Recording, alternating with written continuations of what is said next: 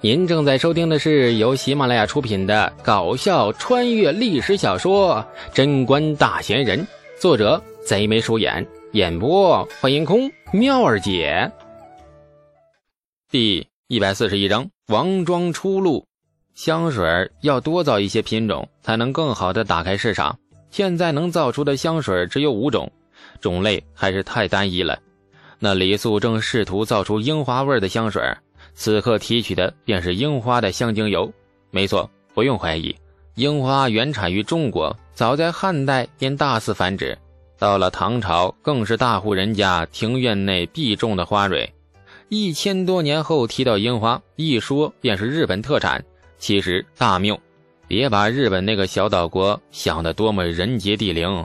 没有遣唐使这类生物在大唐，又是学诗又是偷物的话，日本的佛教、茶道、建筑、服饰还有樱花，什么都没有剩。日本真正的特产也只有一个火山岩浆，大唐人不稀罕。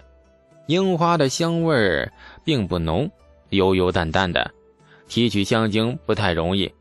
李素费了很久的时间才弄了一点点，衣袖被人扯了扯，李素回头。王庄可怜巴巴的看着他，哎哎，你搭理我呀，你搭搭理我一下呀！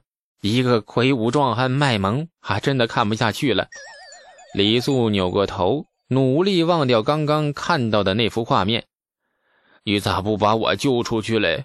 我家婆姨又没揍过我弟，你把他弄出去做甚呢？哎呀，能救一个是一个吧，先救生还希望大的，再救半死不拉活的。这是救人的原则，你懂吗？王庄的神情真是透着几分半死不活的味道，没精打采地说：“那你啥时候救我呀？这家我真的没有办法待下去了。说真的，我不敢救你，我把你弄出去容易，你婆姨来找我要人咋办呢？你家婆姨那凶残的性子，要不到人，多半把我揍一顿。那你说我招谁惹谁了？”说着，李素站起身，将香精小心地渗入兑入酒精和花瓣的大罐罐里，拍了拍王庄的肩，指着罐罐说：“来，嗨起来！”于是王庄抱着罐罐开始摇晃。今日王庄有心事，罐罐摇得不够嗨，愁眉苦脸抱着罐子，捧着自己骨灰盒似的。李素忍不下去了，踹了他一脚：“认真点啊，摇完我给你找一条吃生吃生路。”王庄暗淡的两眼陡然一亮，急忙就说：“呃，啥上路？先摇，别停下。”李素往躺椅上一倒，开启那悠闲模式。香水咋造的？你前后都看见了吧？王庄抱着罐子使劲的抽抽，干劲比刚才强了许多。呃呃，摇摇，差差差差不多吧。这李素耐心很好，对真正朋友，他的耐心通常都是不错的。如果换了许敬宗说这句话，李素可能一脚就踹过去了。没记住也没关系，我多给你示范几次，把造香水的秘方全部交给你。以后香水坊那由你来打理。记住，秘方只能你一个人知道，从此烂在肚子里，这是咱们饭碗，懂吗？这王庄点点头，又摇头，嗯嗯嗯嗯嗯嗯，呃，这这跟我出去有啥关系啊？李素发现自己耐心其实也是很有限的。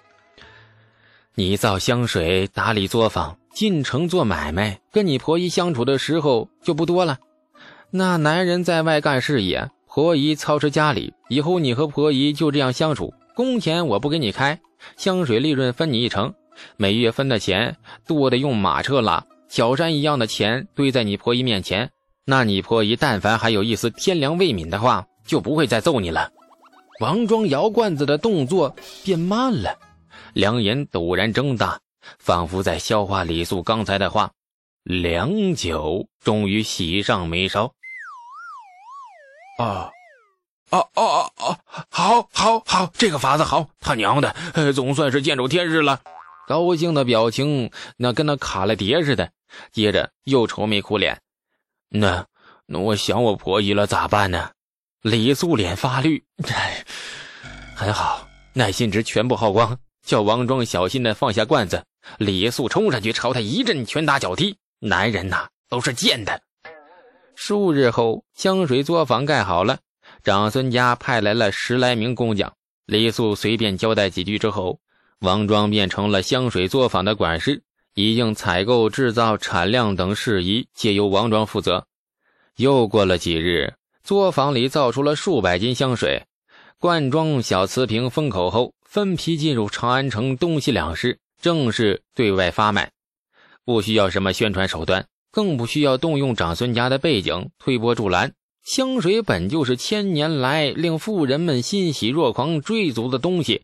那东市商铺门前将瓷瓶的塞子给揭开，任由香气弥漫在空气里。只需要让路人闻上这股香味儿那宣传的目的便达到了。那几乎是一夜之间，长安城的富人们便疯狂了。谁都没有想到，这几滴小小的香露竟然能够风靡整个长安。长安城东西两市，长孙家名下的商铺外排起长龙，排队的都是各个大户人家的家仆。这年头的大户人家女子不能出门，家教不允许他们抛头露面。商铺门前摩肩接踵，人流穿行不息，叫喊声、争吵声夹杂着偶尔窜出来半生不熟的关中话。那是异域胡商在队伍里被大唐子民推搡着，甚至殴打。家仆们苦着脸在队伍里缓缓地挪移。从清晨到中午，队伍不停推进，队尾不停地有人补充。午时过后，商铺外仍排着长长不见尾的队伍，可商铺的伙计无情地将门板一关，外面挂出了一块冷冰冰的竹绸：“香水今日售罄。”排队的人群爆发出了不甘的怒火，懊恼的叹息。队伍仍未散去，各家的家仆那似乎还在等待时机。半个时辰过去，烈阳下，家仆们汗如雨下，却仍执拗的不肯散开。垫着脚，期待着望着商铺那块冰冷的门板。两街尽头传来匆忙的马蹄声，几名戴着乌纱高帽、身着绛紫色华袍的宦官策马行来。一名面白无须的中年宦官下马，人群纷纷敬畏的让开一条道。卖香水的是在这里吗？宦官揪过一名排队的家仆，指着紧闭的门板问。家仆惊惧的点了点头，放开家仆。宦官看着门板外挂着竹绸上写着“寿庆”的大字，尖细的眉头是皱得紧紧的。跟在外面的宦官脸色也有些难看了。哎呀，这可如何是好啊！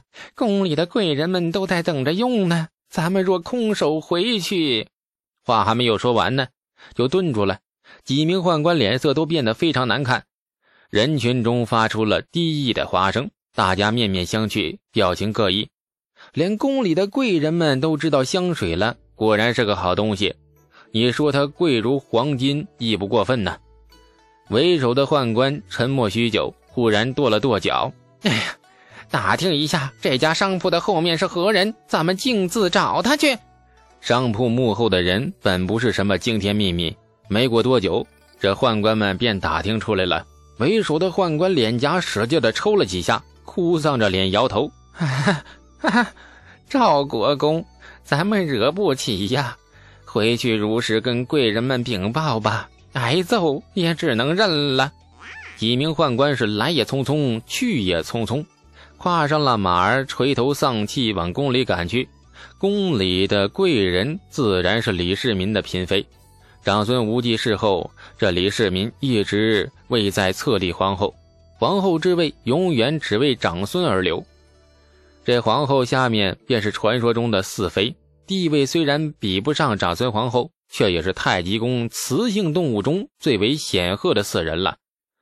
民间卖的东西，宫里的嫔妃却买不到。四位妃子闹脾气了，这是打皇家的脸呢。那采买的宦官不用说，一顿狠揍跑不了了。事情没完，现在已经不是能不能用上香水的事了，而是心里面堵着一口气，顺不过来。四妃碰头一商量，非常痛快的决定组队刷李世民。于是太极宫甘露殿内，李世民不淡定了。李素也没想到，那香水发售的第一天，居然如此火爆，大大超乎了他的预计。在他看来，香水这东西上市后，应该和烈酒差不多，都属于消耗品，有需自有供。售卖情况自然也是不愠不火。当长孙家的家仆满脸兴奋地跑到太平村，告诉他八百斤香水一上午便全部售罄之时，李素大吃一惊，目瞪口呆，半晌没回过神。小看了这个时代的女人对美的追求啊！前世的女人骂人时，前面总是加上一个“臭”字，这臭男人、臭德行、臭不要脸等等，可见女人对“臭”字多么痛恨。你反过来对香。就是有多么喜爱了，预计严重失误，估计长孙无忌都没有想到，无心插柳做成了一笔合伙买卖，居然如此赚钱。回去跟长孙伯伯说，请他加派工匠，增加用料，赶紧。李素迅速做出决断，钱呢？谁跟钱有仇啊？李素向来拿金子那当孔子一样膜拜着。交代几句后，李素打了一个呵气。跟王庄打了声招呼，便往家里走。赚钱要趁早，睡觉也不能耽误。作坊外的乡间小道上，两匹快马一前一后飞驰而来。李素眯了眯眼，忽然有一种预感，这两匹快马可能跟自己有关。果然，两匹快马快到了李素身前后停下，两马相距数丈，显然不是同路人。为首一人穿着宫里的宦官服色。后面一人却是老熟人了，程楚墨。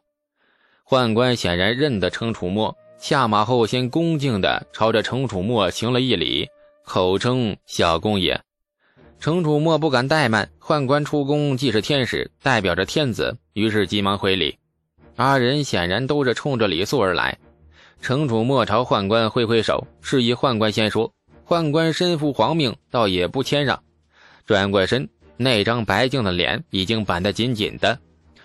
奉陛下旨意，太平村李素备好各种香水，香水要有别于民间，日后长期供于宫闱禁内，视为贡品。这李素垂头领旨，趁宦官没注意，悄悄地撇了撇嘴。感谢您的收听，去运用商店下载 Patreon 运用城市，在首页搜索海量有声书，或点击下方链接。听更多小说等内容。